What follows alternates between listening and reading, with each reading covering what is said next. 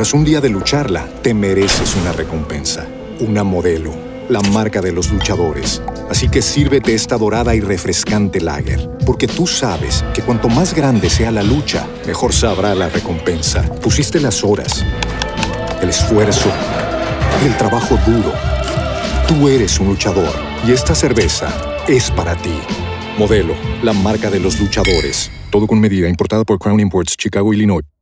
Como nuevo cliente de Western Union, puedes disfrutar de una tarifa de envío de 0 dólares en tu primera transferencia internacional de dinero en línea. Envía dinero a los tuyos en casa de manera rápida, fácil y conveniente. Visita westernunion.com o descarga nuestra app hoy mismo y tu primera tarifa de envío corre por nuestra cuenta. Aplican ganancias por cambio de moneda. No disponible para tarjetas de crédito y envíos a Cuba. Servicios proporcionados por Western Union Financial Services Inc. NMLS 906983 o Western Union International Services LLS NMLS 9069 Equilibrio entre alma, mente y cuerpo. Bienvenidos a Sanamente, la cita con el bienestar. Dirige Santiago Rojas.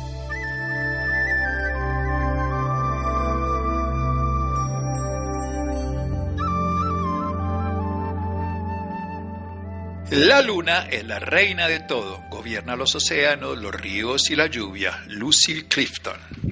Buenas noches, estamos en Sanamente de Caracol Radio, su programa de salud. Este es un tema apasionante realmente, con toda una cantidad de supersticiones, con teorías bastante simpáticas, incluso asociadas pues a mitología, pero también que lo podíamos observar desde la ciencia, desde las nuevas investigaciones. Somos seres vivos, la Tierra es un ser vivo, somos parte de, un organismo mayor, podríamos decir que somos un átomo dentro de un electrón dentro de un átomo que sería el sistema solar. Y tenemos un satélite que gira alrededor de nosotros, 28, 29 días que se demora, que nosotros estamos teniendo interacción permanente con él, que altera las mareas, que altera las lluvias, que altera además la visión de noche, pero ¿tiene influencia sobre los seres vivos? Esa es una pregunta milenaria y hay todo tipo de especulaciones. Tuve el gusto de leer un artículo de nuestro invitado esta noche y me motivó a invitarlo y es un honor tenerlo en el programa. Él es colombiano, aunque en este momento y maravillosamente se encuentra y se ha desarrollado gran parte de su trabajo en México. Ha realizado estudios parciales de psicología en la Universidad Católica en Bogotá, después emigró a México donde se formó como antropólogo físico por la Escuela Nacional de Antropología e Historia y se doctoró en psicología con énfasis en neurociencias de la conducta en la Universidad Autónoma de México. Es investigador en ciencias médicas del Instituto Nacional de Psiquiatría Ramón de la Fuente Muñiz, donde fundó el laboratorio de cronoecología y etología humana de la Dirección de Neurociencias. Ha realizado varias estancias de investigación en la Universidad de Tubinga, Alemania, con el profesor H.G. Ecker y además en cronobiología. Y ha trabajado en muchas áreas de interés. Vamos a seguir hablando porque ha escrito libros, artículos. Es todo un maravilloso, en este caso, compatriota que está en la Ciudad de México. Y no voy a contar todo lo que ha hecho porque se nos acabaría el programa. Doctor Jairo Muñoz Delgado, buenas noches. Gracias por acompañarnos. Buenas noches, eh, doctor. ¿Cómo está usted? Me siento muy complacido de que usted nos acompañe esta noche y le voy a hacer una pregunta concreta y luego desarrollamos el tema. Entonces, hay evidencia para pensar que la Luna, nuestro querido satélite, influye sobre la conducta, la salud y el bienestar de los seres vivos, animales, vegetales y en este caso humanos. Bueno, durante siglos se ha mantenido la creencia popular de que el ciclo lunar influye en los factores fisiológicos y conductuales de los seres humanos. Pero sí, es cierto, esta idea puede explicarse por la cronobiología, pues esta perspectiva sugiere que los patrones conductuales de los organismos son resultado de la interacción entre el programa temporal endógeno que genera los ritmos biológicos y las modificaciones causadas por los estímulos externos como los ambientales y los sociales. Entonces podríamos pensar en que hay una relación si estamos hablando de que el, nosotros funcionamos de una manera rítmica. Bueno, eso me encanta, sí somos seres rítmicos, tenemos cantidades de ritmos y de ciclos, en la naturaleza están las estaciones y en el ser humano están los ritmos del corazón, del cerebro, de cada uno de los órganos, ese famoso ciclo circadiano. Vamos a hablar después de un pequeño corte con este maravilloso investigador, el doctor Jairo Muñoz Delgado, que nos acompaña. Seguimos en Sanamente. Síganos escuchando por salud. Ya regresamos a Sanamente. Bienestar en Caracol Radio. Seguimos en Sanamente.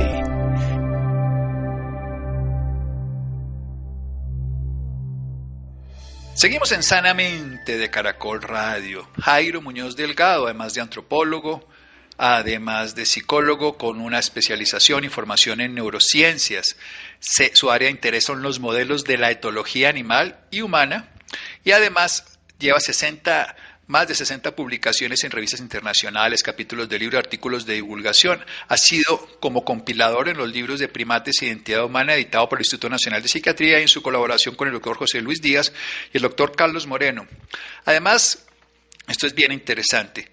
Este es un personaje que siendo colombiano, formado en México, tiene una visión integral del ser humano, también como ven la etología, que es el comportamiento animal, y nos está hablando de una ciencia que si bien es cierto, es antigua, le estamos dando hoy la relevancia que es la cronobiología, esos ciclos biológicos que tenemos los seres vivos, esos ciclos como el circadiano de 24 horas, el ultradiano como los del corazón y otros mucho más distantes que son esos infradianos como este de la luna, esos patrones conductuales. Tenemos un programa interno, un programa que es subjetivo, que influye en la vida interna, pero un externo, como puede ser en este caso el ambiental y social. Entonces desarrolla la idea de la luna y yo me quedo callado y aprendemos.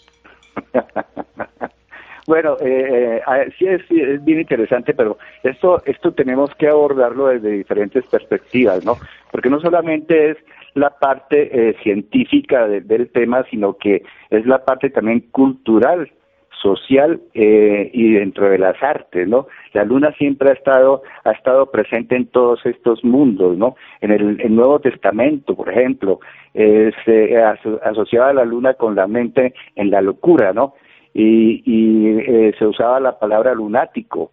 La Sociedad Lunar de Birmingham, que eh, se llamaba así porque solían reunirse todas las noches de luna llena para debatir sobre arte, ciencia y literatura. Y este fue un grupo que jugó un papel importante en la revolución industrial a finales del siglo XVIII. Ahí pertenecía a ese grupo el, el, eh, el abuelo de, de Charles Darwin, ¿no? También, por ejemplo, en la mitología precolombina se mantiene una relación muy cercana con las fases luz, oscuridad natural y con la luna. Por ejemplo, entre los indígenas chicha, la, representación de la diosa Chía representaba a la luna y su contraparte Bochica era el dios solar. Se creía que los dos formaban una pareja. En la literatura y en el arte, por ejemplo, eh, Álvaro Mutis en su obra Milbar atribuye las altas fiebres y la muerte de uno de los personajes al consumo de guarapo, bebida alcohólica tradicional, y eh, que porque había sido preparada durante la fase de luna llena.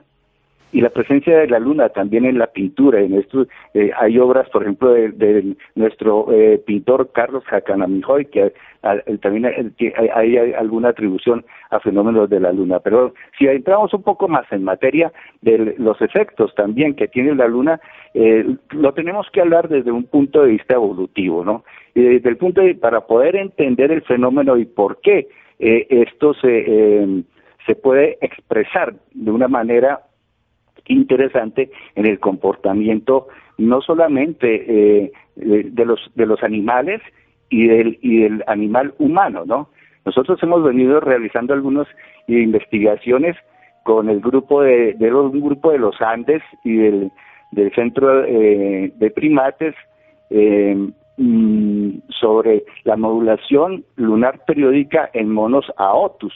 Y hemos encontrado una manera bien interesante allá en el, en el en, en San Juan del Carare por ahí donde hay una reserva muy bonita selvática y hemos encontrado que eh, por ejemplo en, el mono aotus el, en la luna llena en luna llena la actividad es más permanente entre las seis de la noche y las seis de la mañana. Estos, estos, estos monitos son nocturnos, ¿no?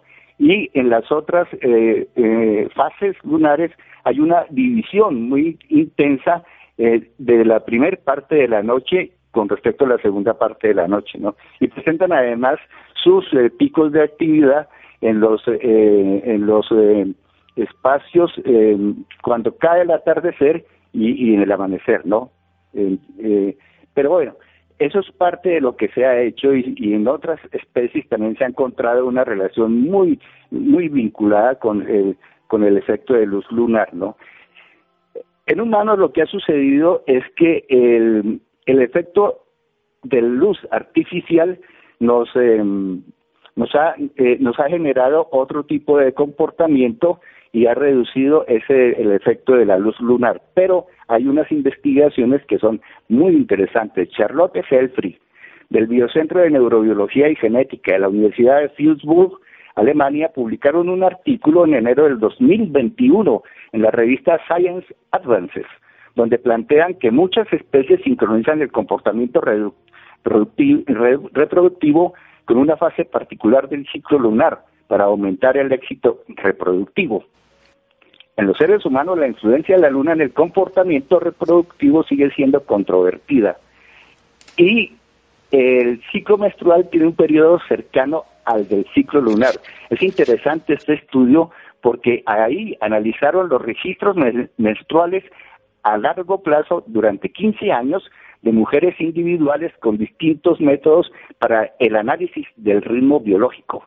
Demostraron que los ciclos menstruales de las mujeres con un periodo de más de 27 días, o sea, que, que se acerca a los 29 días, el ciclo lunar tiene 29.5 días, eh, em, eh, fueron intermitentemente sincrónicos con la luminancia de la luna y con aspectos gravimétricos.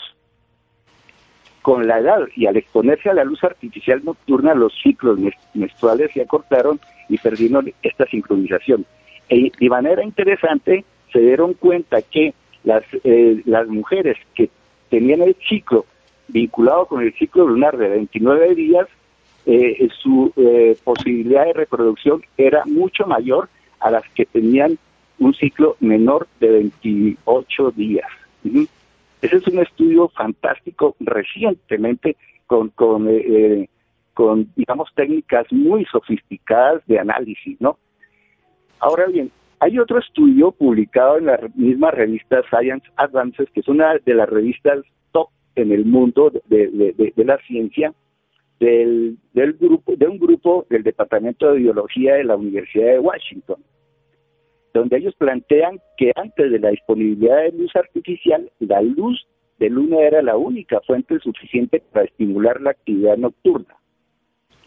La evidencia de la modulación del tiempo del sueño por las fases lunares es controvertida. Ahí utilizaron el registro del tiempo con actímetros de brazo. El actímetro de brazo es un aparatico como un reloj que se lo pone uno en el brazo y tiene un acelerómetro y, de acuerdo al tiempo que uno le, eh, lo, lo inicialice con intervalos de un minuto para estudiar el sueño, entonces el aparato va guardando mediante un chip de memoria la información de la actividad motriz. Entonces esto se lo pusieron eh, en el brazo a comunidades indígenas toba del, del, Chaco, de la región del Chaco, de Formosa, eh, y, indígenas de toba que eh, algunos grupos tenían luz eléctrica, otros no tenían luz eléctrica. Y también lo hicieron con un entorno postindustrial altamente urbanizado en los Estados Unidos. Ellos encontraron, hicieron, eh, eh, eh, cuando se ponen intervalos de un minuto se puede estudiar fenómenos que tienen que ver con el sueño. Y ellos encontraron que el sueño comienza más tarde y es más corto en las noches antes de la luna llena, cuando la luz de la luna está disponible durante las horas posteriores al anochecer. Y sugieren que la luz de la luna probablemente estimuló la actividad nocturna e inhibió el sueño en la época preindustrial y que el acceso a la luz artificial puede emular el efecto ancestral de la luz de la luna en las primeras horas de la noche. Esto me parece realmente eh, fantástico porque eh, los estudios han sido muy controvertidos, pero porque han sido controvertidos, eh, generalmente se han hecho estudios eh, no, no hacia adelante, sino hacia atrás.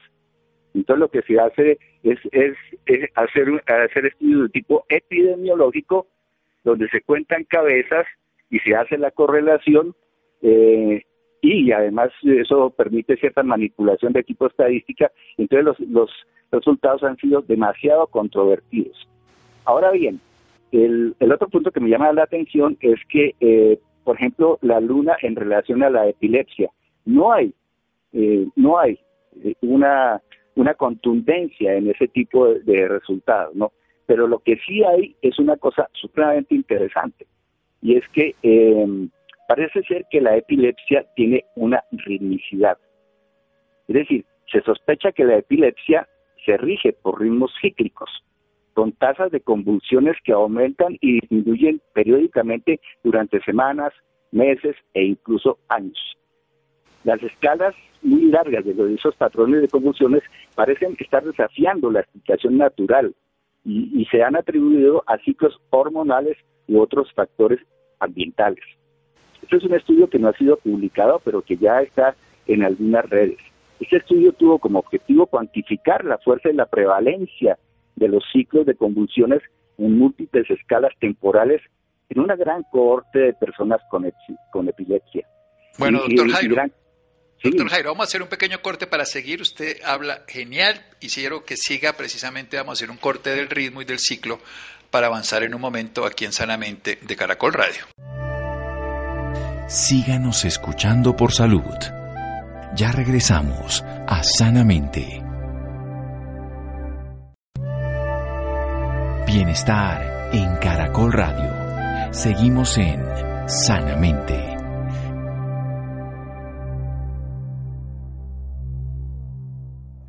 Seguimos en Sanamente de Caracol Radio, un bogotano, colombiano, que está radicado en México, psicólogo, con estudios también de antropología, físico además, y tiene muchas formaciones en neurociencia, que ha trabajado con primates, que ha hecho investigaciones, que además ha estado en muchas publicaciones científicas. Actualmente trabaja en colaboración con las universidades de Alemania y también aquí de Colombia con la Universidad de los Andes en un proyecto primático en el externado colombiano. Precisamente nos estaba hablando de parte de esos proyectos e investigaciones, a unos temas evolutivos que le interesan.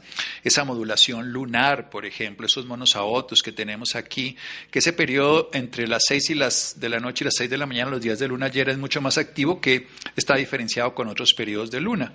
Nos ha hablado además de cómo muchas especies, y esto es un artículo que salió ahorita, Charles de Felty, hace nada, un par de meses en este año, cómo la luz artificial, bueno, altera nuestros ciclos, esto lo estamos viviendo nosotros, cambiamos los ciclos lunares antiguamente porque teníamos la luz de noche, era lo único que teníamos, pero en los animales el ciclo reproductivo está sincronizado con este aspecto. Y algo muy interesante, el ciclo menstrual como una investigación de 15 años por otra, nos muestra que si está cercano más a los 29 días, que es más o menos el ciclo lunar, 29.5 días, pues hay más posibilidad de reproducción. Pero obviamente se pierde esa sincronicidad por el uso de la luz artificial.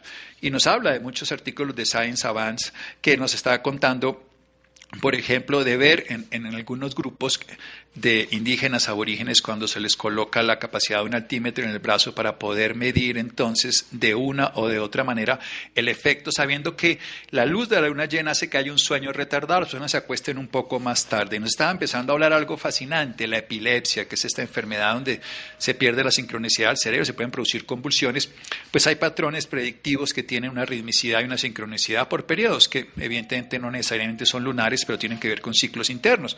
Recordemos que el ser humano tiene un ciclo circadiano que está modulado por la luz y la oscuridad, pero tiene otra cantidad de ciclos, porque no todos los órganos son de la circadianos, hay unos que duran menos horas, que se llamarían eso ultradianos y otros que duran muchas más horas, como todo el proceso reproductivo, que duran varios días.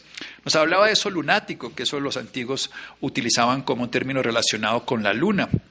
Nos hablaba de nuestros queridos Chipcha, nos hablaba de Chía y de Bochica, yo me acordaba que nuestro dios Sol se llamaba Shue, pero bueno, también Bochica, que, que fuese que descendió, salió creo que del salto Tequendama o se perdió allá. Y la pintura Hakanamihoy, todo este tema tan interesante como la cronobiología que maneja los, patrones que nosotros tenemos en nuestros ritmos. Así que la luna definitivamente influye. Cuénteme otras tres cosas, si quieres avanzar a lo que estaba contándonos de la epilepsia, pero también cuenten unas cosas en el comportamiento en cuanto a la depresión y la locura, por el término lunático. Ya, sí, eh, eh, a ver, le, termino de contar esta parte de, esto, de estos pacientes de epilepsia porque me parece supremamente interesante e importante, ¿no? De, de una muestra de 1.118 pacientes, el 80% mostró una modulación circadiana de las tasas de convulsiones. Entonces, esto, esto, nos está hablando de una ciclicidad en las convulsiones en pacientes epilépticos, ¿no? Y más interesante aún, que entre el 7% y el 21% de las personas mostraron fuertes ritmos circaceptales. El ritmo circaceptal son los eh, ritmos semanales. Y me llama mucho la atención que hablen de circaceptal en humanos porque solamente se ha reconocido ritmos circaceptales en, em, en especies muy pequeñas de animales, ¿no? Nosotros encontramos algo de, un ritmo circaceptal en monos araña en un estudio que hicimos, que publicamos hace un par de años, pero producto de la interacción con los humanos, ¿no? Entonces, eh, se altera, se eh, enmascara la ritmicidad de tipo eh, circadiana, producto de, en, un, en un sitio donde se pueden visitar a los monos, producto de la interacción humana, ¿no? Entonces se, generó un ritmo de tipo circaceptal. Sin embargo, aquí lo dicen en la en, la, en, este estudio dicen que aparece un, ritmo circaceptal en relación a la epilepsia, no las convulsiones. bien, pasando a este otro tema eh, de, otros de, trastornos mentales, eh, es muy complicado porque los resultados son muy demasiado, demasiado, demasiado controvertidos y no, no se ha podido eh, determinar si, eh, por ejemplo, en la depresión o, o en la, eh, la esquizofrenia o, o, en algún eh, trastorno límite de personalidad o algo, este, haya una asociación directa con el, ciclo lunar. Esos son estudios que estamos nosotros pendientes de hacer, porque nosotros utilizamos esta técnica de la actimetría y esto nos da muchos elementos para trabajar con, con con ello, ¿no? En, este, en, esta dirección, ¿no? Ahora, si es cierto que eh, se altera el ritmo de, sueño-vigilia, producto de la fase lunar, pues a mí me ocurre, yo soy muy sensible a, los, las bajas intensidades de luz, ¿no? Cuando quiero hacer esa, esa acotación también, cuando estamos hablando de, de eh, ciclo lunar, no me, me estoy refiriendo a cosas esotéricas, sino a las diferencias en la intensidad lunar, de, luz, de luz lunar, ¿no? Y, y, reflejo la luz solar que ocurre de manera natural, pues depende de donde esté la Tierra versus la Luna y la Luna versus la Tierra. Exactamente, exactamente. Y eso es lo que genera las diferentes, eh, eh, los diferentes fases de, la, de lunares, ¿no? Pero eh, sí estoy un poco convencido de que en algunas eh, conductas eh, humanas están directamente asociadas con el, ciclo lunar. ¿no? Se, ha, se ha dicho que, por ejemplo, las, la actividad criminal está asociada también con, con las fases lunares y puede tener un poco de sentido porque es que eh, la gente que es eh, lábil a las bajas intensidades de luz lunar, entonces eh, cuando hay luna llena, pues eh, no duermen, entonces la gente sale o duerme mal y al otro día están, eh, la gente ahí tiene un rebote de sueño y la gente está de mal genio y, todo este tipo de cosas. Nosotros lo vimos en, en, en, monos eh, araña, como después de las noches de luna llena, tienen un rebote de sueño los monitos y entonces duermen más del tiempo requerido eh, cuando hay luna llena y están más atontados y, en relación a los otros ciclos de luna, ¿no? Entonces, yo sí creo que hay eh, eh, un impacto en determinada en determinado tipo de trastornos mentales o alteraciones de la conducta, pero que eso está un poco en, mora de estudiarse y me parece que ahorita con este tipo de estudios que les acabo de comentar eh, va a haber un, auge un poco más interesante en esta perspectiva. ¿no? El problema en la medicina es que eh, eh, la, cronomedicina ha sido más bien un tema muy reciente y que se debe estimar y se debe calcular. Tras un día de lucharla, te mereces una recompensa, una modelo la marca de los luchadores. Así que sírvete esta dorada y refrescante lager, porque tú sabes que cuanto más grande sea la lucha, mejor sabrá la recompensa. Pusiste las horas, el esfuerzo, el trabajo duro. Tú eres un luchador y esta cerveza es para ti. Modelo, la marca de los luchadores. Todo con medida, importada por Crown Imports, Chicago, Illinois. Porque mm, los organismos funcionamos de, manera rítmica, el mundo funciona de manera rítmica, pero eh, los medicamentos también tienen un funcionamiento de manera rítmica. ¿no? Eso es muy claro, claro. La cronoterapia, crono de tiempo, no cromo de color, la cronoterapia se ha estudiado, por ejemplo, se sabe fácilmente que si uno toma un antihipertensivo de noche tiene mucho mejor efecto. Eh, desde una perspectiva simple, para decirlo de una manera diferente, si eso es un diurético, no, porque ponerle un diurético a alguien de noche pues es dañarle el sueño. Pero hay muchos medicamentos, incluso en estudios de oncología, si les dan el medicamento de la quimioterapia por la tarde, tiene mejor tolerancia que si lo dan por la mañana. Hay cantidades de estudios, el rendimiento deportivo. El reloj biológico está muy bien definido, pero para mucha gente eso es una ciencia oculta.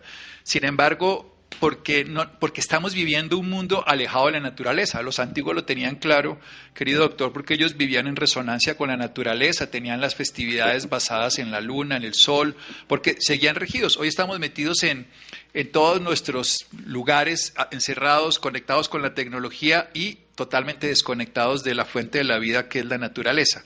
¿Hacia dónde puede llegar la investigación de esto? Yo sí creo los trastornos psicológicos, psiquiátricos, hay varios estudios que son antes de tanta tecnología lumínica donde demostraban aumento de casos de homicidios, de agresiones y de muchas cosas. Mm. Probablemente nos quedaremos cortos porque una cosa es la luz, pero también son los campos magnéticos. La luna se levanta, levanta las mareas, levanta el globo terráqueo, altera las cargas de la naturaleza, hay la savia hace que suba, o sea, hay cosas que son evidentes desde los campesinos hasta la ciencia. En el humano no las tenemos claras, eso no lo quita, ¿no? Claro, eso, es muy cierto. Además, eh, esa asociación que se ha hecho desde tiempos inmemoriales de, de, la, luna eh, con, eh, con el organismo humano, con los organismos en general, pues tiene que ver también con eh, lo que usted acaba de decir de los movimientos de las mareas, del, apogeo, del perigeo de la luna y, y, de los movimientos del agua. Eh, eh, todos sabemos que nosotros somos 70%, más o menos aproximadamente 70% agua, ¿no? Entonces, eh, tiene que haber un efecto de alguna manera que se ha perdido precisamente por ese, estos, estas cosas industrializadas. pero sí, estoy convencido de que estos temas hay que eh, recuperarlos y hay que replantearlos desde el punto de vista científico, como nosotros de alguna manera lo hemos venido haciendo. Al principio, cuando yo traje esa idea, eh, que llegué de, Alemania, eh, se reían de mí, porque decían, oye, ¿este quién se volvió esotérico? ¿Qué le, qué le pasa? ¿no? No, no pensaban que esto podía tener una tener un efecto, un efecto claro, ¿no? Es que el mundo natural tiene un efecto claro sobre el comportamiento eh, humano, ¿no? ¿Qué, haríamos nosotros si no tuviéramos si no tuviéramos las especies que tenemos, ¿no? ¿Y qué tipo de vida tendríamos, ¿no? Entonces, eh, yo veo que la, lo que hay que hacer hacia adelante es replantearse, o, más, no, o no replantearse, sino hacerse mil preguntas para tratar de responder al menos una, ¿no? Em, eh, me encanta eso, como lo está diciendo. Uno tiene que hacerse mil preguntas para, por lo menos que una quede. Y yo creo que rechazar lo que la sabiduría popular tuvo durante tantos siglos y le dio un valor simplemente porque la tecnología no lo demuestra, nos eh, genera peor condición de, de, para mí, de, la ciencia debe estar siempre dispuesta a investigar todo, así no lo entienda, así no lo crea, porque de ahí es que saca grandes conclusiones. Pero sabe que a separarnos del cosmos me parece muy triste, porque somos, somos seres que vivimos en un planeta que está viajando por el cosmos y tenemos que interactuar con él en todas sus formas, ¿no? Si uno mira cuando uno mira estas grandes investigaciones de cuando hace sesenta y tantos millones de años aparece lo de los lo, que se distinguió las especies biológicas por el meteorito, toda esa historia, porque pasábamos por una zona del cosmos que tendría ese rollo. O sea, nosotros somos seres interactuantes con esto. No sabemos qué pasa, pero negarlo de plano me parece poco interesante, o por lo menos de, mente cerrada. ¿A dónde cree que va a ir la investigación? Yo creo que la investigación va eh, dirigida a, separar un poco los, eh, los fenómenos que son geofísicos con los fenómenos sociales, con los fenómenos eh, económicos y estudiarlos de alguna forma de manera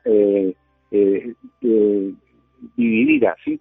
Es decir, antes se habla, se decía que el, el, el mundo del comportamiento humano y el mundo social, y en lo social se metía absolutamente todo. Yo creo que ahorita se necesita fracturar ese, eso que se dice social, ¿no? Si consideramos al humano como, como un ser biopsico, sociocultural, eh, producto de la evolución, entonces tenemos que fracturar todas las partes, ¿no? Cuando hablamos de lo geofísico, estamos hablando que tenemos que eh, eh, estudiar los periodos eh, los periodos de crepusculares, por ejemplo, que son supremamente importantes en la vida de los organismos, de todos nosotros, de todos los organismos, tenemos que fracturar la, el, el, el, fotoperiodo, tenemos que sacar también toda la parte de, de, las, del área de la noche y tenemos que eh, eh, eh, tenemos que estudiar todo esto hablando del, del, de los ciclos lunares los fenómenos de gravedad eh, los fenómenos que tienen que ver con el, el perigeo, el apogeo y los fenómenos sociales de interacción entre los humanos y no solamente entre los humanos, sino los humanos con respecto al resto de las especies. ¿no? Hay que regresar, tenemos que regresar al mundo de la naturaleza. Y creo que eh, el, fenómeno que estamos viviendo ahorita de la pandemia tiene que ver con eso, con que tenemos que regresar al mundo de la naturaleza ir, reconstruirnos con la naturaleza y reconstruirnos con las diferentes especies que tenemos en la naturaleza, ¿no? Eso es, es, me parece que en esa dirección va un poco la investigación, toda esta investigación que se está desarrollando en estos instantes. Bueno, esto me parece absolutamente genial. Que sigamos investigando para volver a la naturaleza. Hace 150 años antes del antropoceno, de toda la era industrial, vivíamos en resonancia y la respetábamos. Hoy nos hemos distanciado, hemos querido manipularla y estamos sufriendo sus efectos, no solo por la pandemia, sino por el verdadero problema de la humanidad que se llama cambio climático. ¿no? Eso nos va a tocar volvernos a ser amigos de ella. Y sobre todo lo que yo creo mi querido compatriota, doctor Jairo Muñoz, es que si nosotros no nos volvemos útiles para el ecosistema, también vamos a perder, porque la Tierra puede vivir perfectamente sin humanos, no puede vivir sin microbios, no puede vivir sin abejas, no puede vivir sin muchos otros seres, pero sin humanos puede vivir sin ningún problema. A menos de que nos volvamos útiles, de pronto terminamos tratando de acomodar el sistema tanto a nosotros que nos hace daño.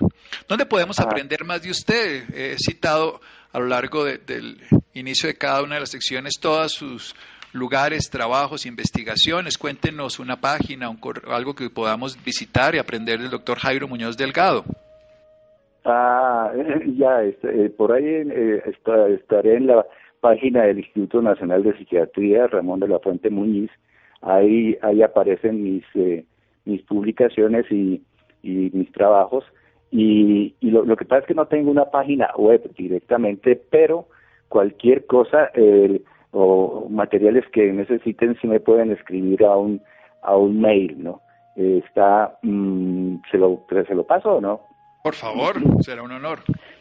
Es eh, Munoz, como Muñoz, pero sin la, sin la ñ, sino Munoz con Z, de, de dedo, 460 arroba gmail.com y, y, y también estoy en Facebook, ¿no?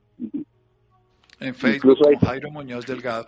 Y Munoz, con, con Z, pero sin ñ, Munoz DC460 arroba gmail.com. Si no, te lo buscamos a usted por correo para buscarlo. Recordemos que él, está, él es investigador de ciencias médicas y ahí lo pueden encontrar en el Instituto Nacional de Psiquiatría Ramón de la Fuente Muñiz. Es correcto. Y además ahí fundó el laboratorio de crono, ecología y etología humana. Ese es el estudio de la naturaleza de los animales, el estudio del comportamiento animal, pero aplicado a los humanos. De hecho, somos animales, un poquito, no, sé si muy pensantes, ¿eh? Sería mejor. yo tengo mis dudas ya. yo, también, yo también. Yo creo que pensamos, pero creo que la embarramos mucho más. Un animal cuando logra la supervivencia vive en plenitud. Nosotros cuando logramos la supervivencia empiezan todos los problemas del desarrollo y la socialización. Así que, bueno, dejémoslo ahí, mi querido doctor. Ha sido un honor aprender de usted, doctor Jairo Muñoz. Muchas gracias, doctor. Le agradezco mucho su invitación. Muy bien, seguimos en Sanamente de Caracol Radio. Buenas noches. Síganos escuchando por salud. Ya regresamos a Sanamente. Bienestar en Caracol Radio. Seguimos en Sanamente.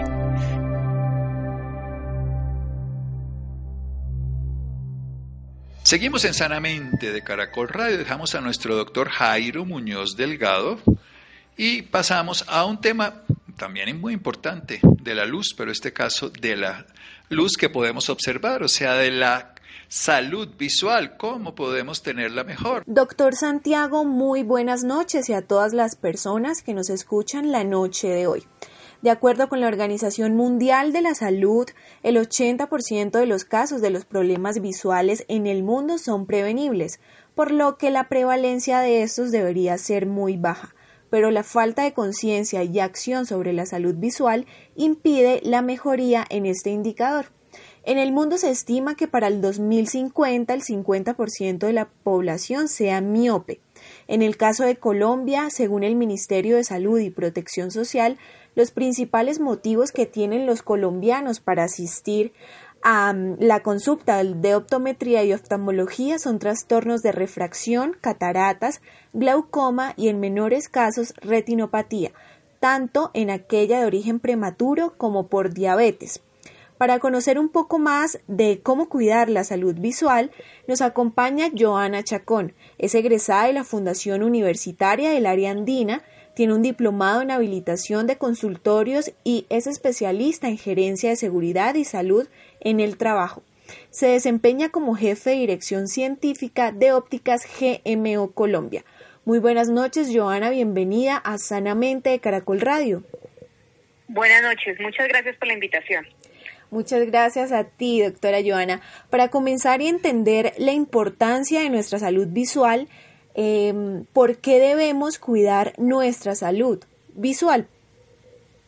Bueno, esto es, es, algo, es una pregunta recurrente y, y en este momento eh, de todo lo que nos está ocurriendo en el mundo eh, debe ser muy importante protegernos y estar eh, cuidándonos no solamente nuestra salud visual, sino nuestra salud en general.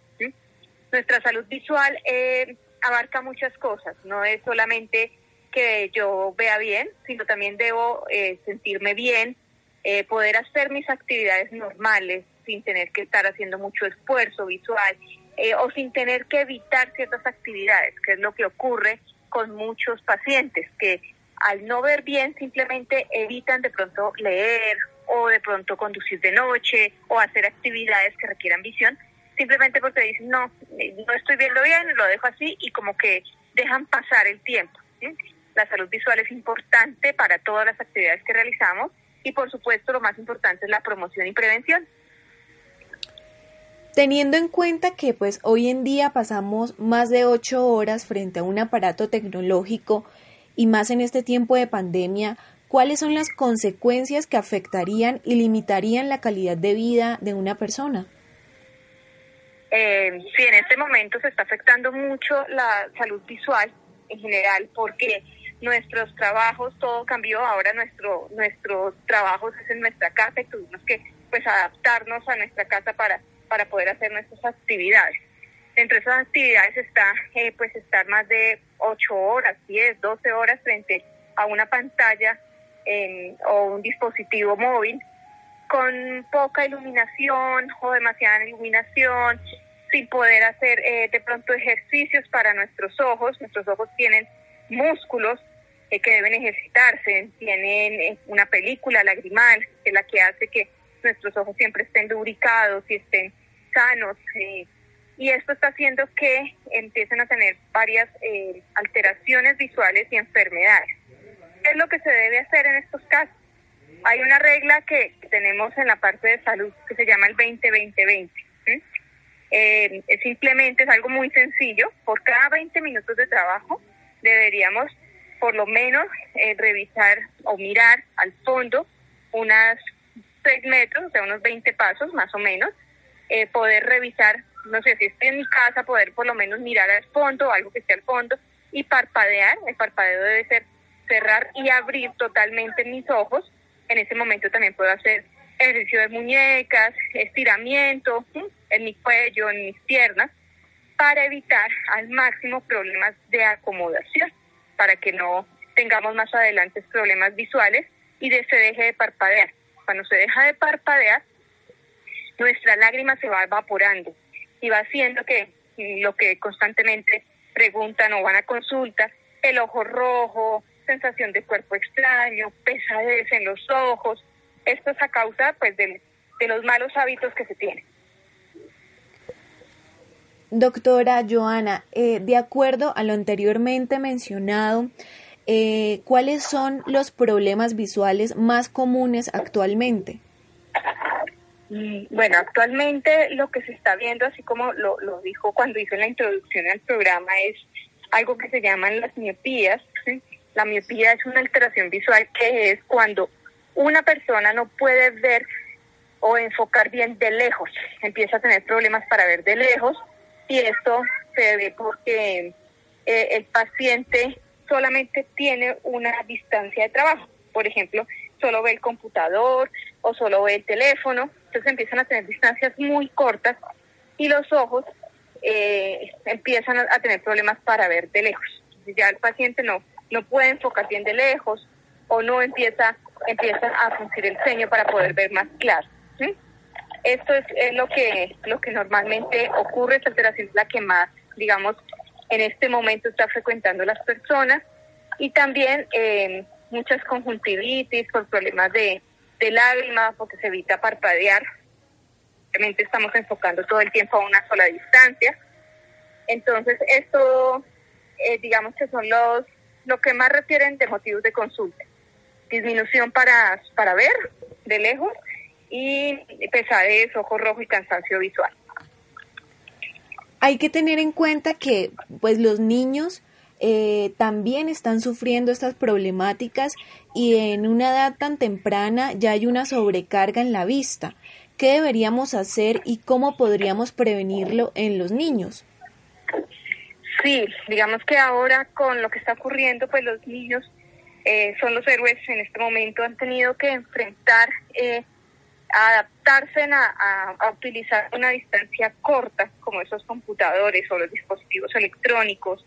Y esto está haciendo que, que los niños empiecen a tener eh, gafas a más temprana edad. Eh, ¿Qué es lo que podemos hacer? niños menores de dos años, evitar al máximo cero dispositivos electrónicos nada de teléfonos, eh, porque esto hace que sus, sus ojos se están formando, los niños más o menos su formación de sus ojos hasta los seis años, y empiezan a tener problemas porque solamente ven una distancia. Entonces, niños menores de dos años, cero teléfonos eh, móviles para evitar esto. ¿Qué lo que debemos hacer? Intentar que los niños utilicen más su visión lejana. ¿Cómo se hace esto? Pues eh, estando en, al aire libre, los niños más salir al parque, eh, actividades físicas para que los niños entrenen sus ojos y no estén todos en, una sola posición. Ya después, digamos que de dos años en adelante, porque la situación pues nos ha hecho que los niños les toque o convivan con esto, es máximo que el niño durante el día esté dos a tres horas frente a una pantalla del computador y durante este tiempo el niño tenga descansos o pueda realizar ejercicios de sus ojos que son simplemente eh, pararlos del computador, llevarlos a otra distancia o mostrarles una imagen de lejos o asomarse por la ventana para que el niño pueda ver al fondo eh, y poder, digamos que, mejorar su visión. Y lo más importante es cada año realizar el examen visual en los niños. Los niños se puede hacer examen visual desde que se nace. Y todo esto es un proceso si nosotros nos damos cuenta antes de los seis años de alguna alteración visual que traiga el niño, podemos trabajar en esto para para darle una mejor calidad de vida. Pero cuando ya un niño ya tiene más de seis años y hasta ahora nos damos cuenta de que empezó algo o que tenía algo, a veces es demasiado tarde para poder haber hecho algo mucho antes. Y la única forma de saberlo es con exámenes visuales, no hay otra forma de, saberlo.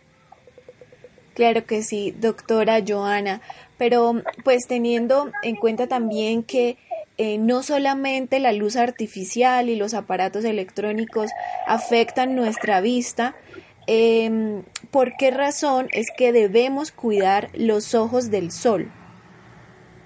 Miren, en los rayos UV, el sol es, es, importante para todo el ser humano, para todo el ser viviente en la Tierra. Sin embargo, eh, hay ciertos rayos que son perjudiciales para las estructuras de los ojos y también para nuestro cuerpo. Entonces, eh, a veces tenemos la teoría de que si está haciendo un día que hay muchas nubes y no sale el sol, no hay rayos UV, entonces no me pongo gafas. Todo el tiempo los, los rayos UV están presentes por eso es que debemos utilizar gafas para protegernos del sol, eh, especialmente también ahora en los niños, anteriormente pues no, digamos que no se, no se tenía esa cultura de cuidarnos nuestros ojos, porque lo que ocurre es que a largo plazo, afortunadamente no es algo que se vea inmediatamente, sino que es a largo plazo, empiezan a tener enfermedades en los ojos. Cataratas, que es cuando dentro del ojo tenemos un lente y este lente se vuelve oscuro o se va opacando y eso es causado por los rayos UV. O también cuando las personas tienen una telita por encima, eh, por la parte blanca del ojo, digámoslo así para, para que se entienda un poco mejor, llamado terigios, eh, también es causado por esto, por los rayos UV. La forma de prevenirlo es con nuestras gafas de sol. Y las gafas de sol no solamente cumplen el proceso de, protegernos de los rayos UV, sino también protegernos del aire, del polvo, del viento de, por ejemplo, los deportistas o las personas que hacen deporte, de una caída, porque los lentes pues, son muy resistentes y nos ayudan a que de pronto no, nos, no, no tengamos un accidente en nuestros ojos. Entonces, las gafas de sol eh, no es solamente un accesorio de, de moda, sino cumplen una función importante que es protegernos las estructuras de nuestros ojos. ¿Y qué recomendaciones nos compartirías para cuidar nuestra salud visual de ahora en adelante? Bueno, consejos número uno, eh, asistir al examen visual cada año muy juiciosos, evitar al máximo frotarse los ojos, eh, esto hace que afecte en, estructuras del ojo y se vaya pues dañando, eh, aplicarse gotas o, o algún, sí, algunas gotas que de pronto no sean formuladas, todo lo que se aplique en los ojos por favor que sea formulado y en el tiempo que se indica o que el profesional informe. Eh, usar la corrección, o sea, las gafas o los lentes de contacto o las gafas de sol que se le haya prescrito a esa persona, que las utilice tal cual y tenerlas en buen estado. A veces llegan los lentes muy rayados y pues esto hace que peor afecte más la visión. Entonces creo que esos son las, los consejos más importantes para mantener una buena salud visual. Así es, nuestra salud visual es muy importante y depende mucho el cuidado que le demos en el tiempo adecuado y que la atención sea oportuna. Muchas gracias, doctora Joana, por darnos estas recomendaciones y tener para poder saber el cuidado eh, que debemos tener no solamente con nosotros los adultos, sino también con los niños. Doctor Santiago, doctora Joana y a nuestros oyentes les deseo una feliz noche. Bueno, muy importante, muchas gracias. Gracias a Fer, Ricardo Bedoya, Jessy Rodríguez. Quédense con una voz en el camino con Ley Martín. Caracol piensa en ti. Buenas noches.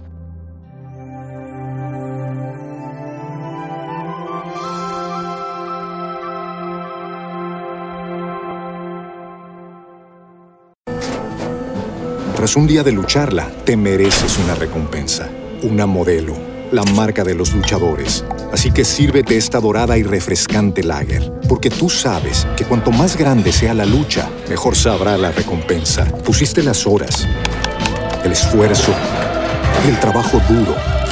Tú eres un luchador y esta cerveza es para ti. Modelo, la marca de los luchadores. Todo con medida, importada por Crown Imports, Chicago, Illinois. Every day, we rise, challenging ourselves to work for what we believe in. At U.S. Border Patrol, Protecting our borders is more than a job, it's a calling. Agents answer the call, working together to keep our country and communities safe. If you're ready for a new mission, join U.S. Border Patrol and go beyond. Learn more at cbp.gov/careers.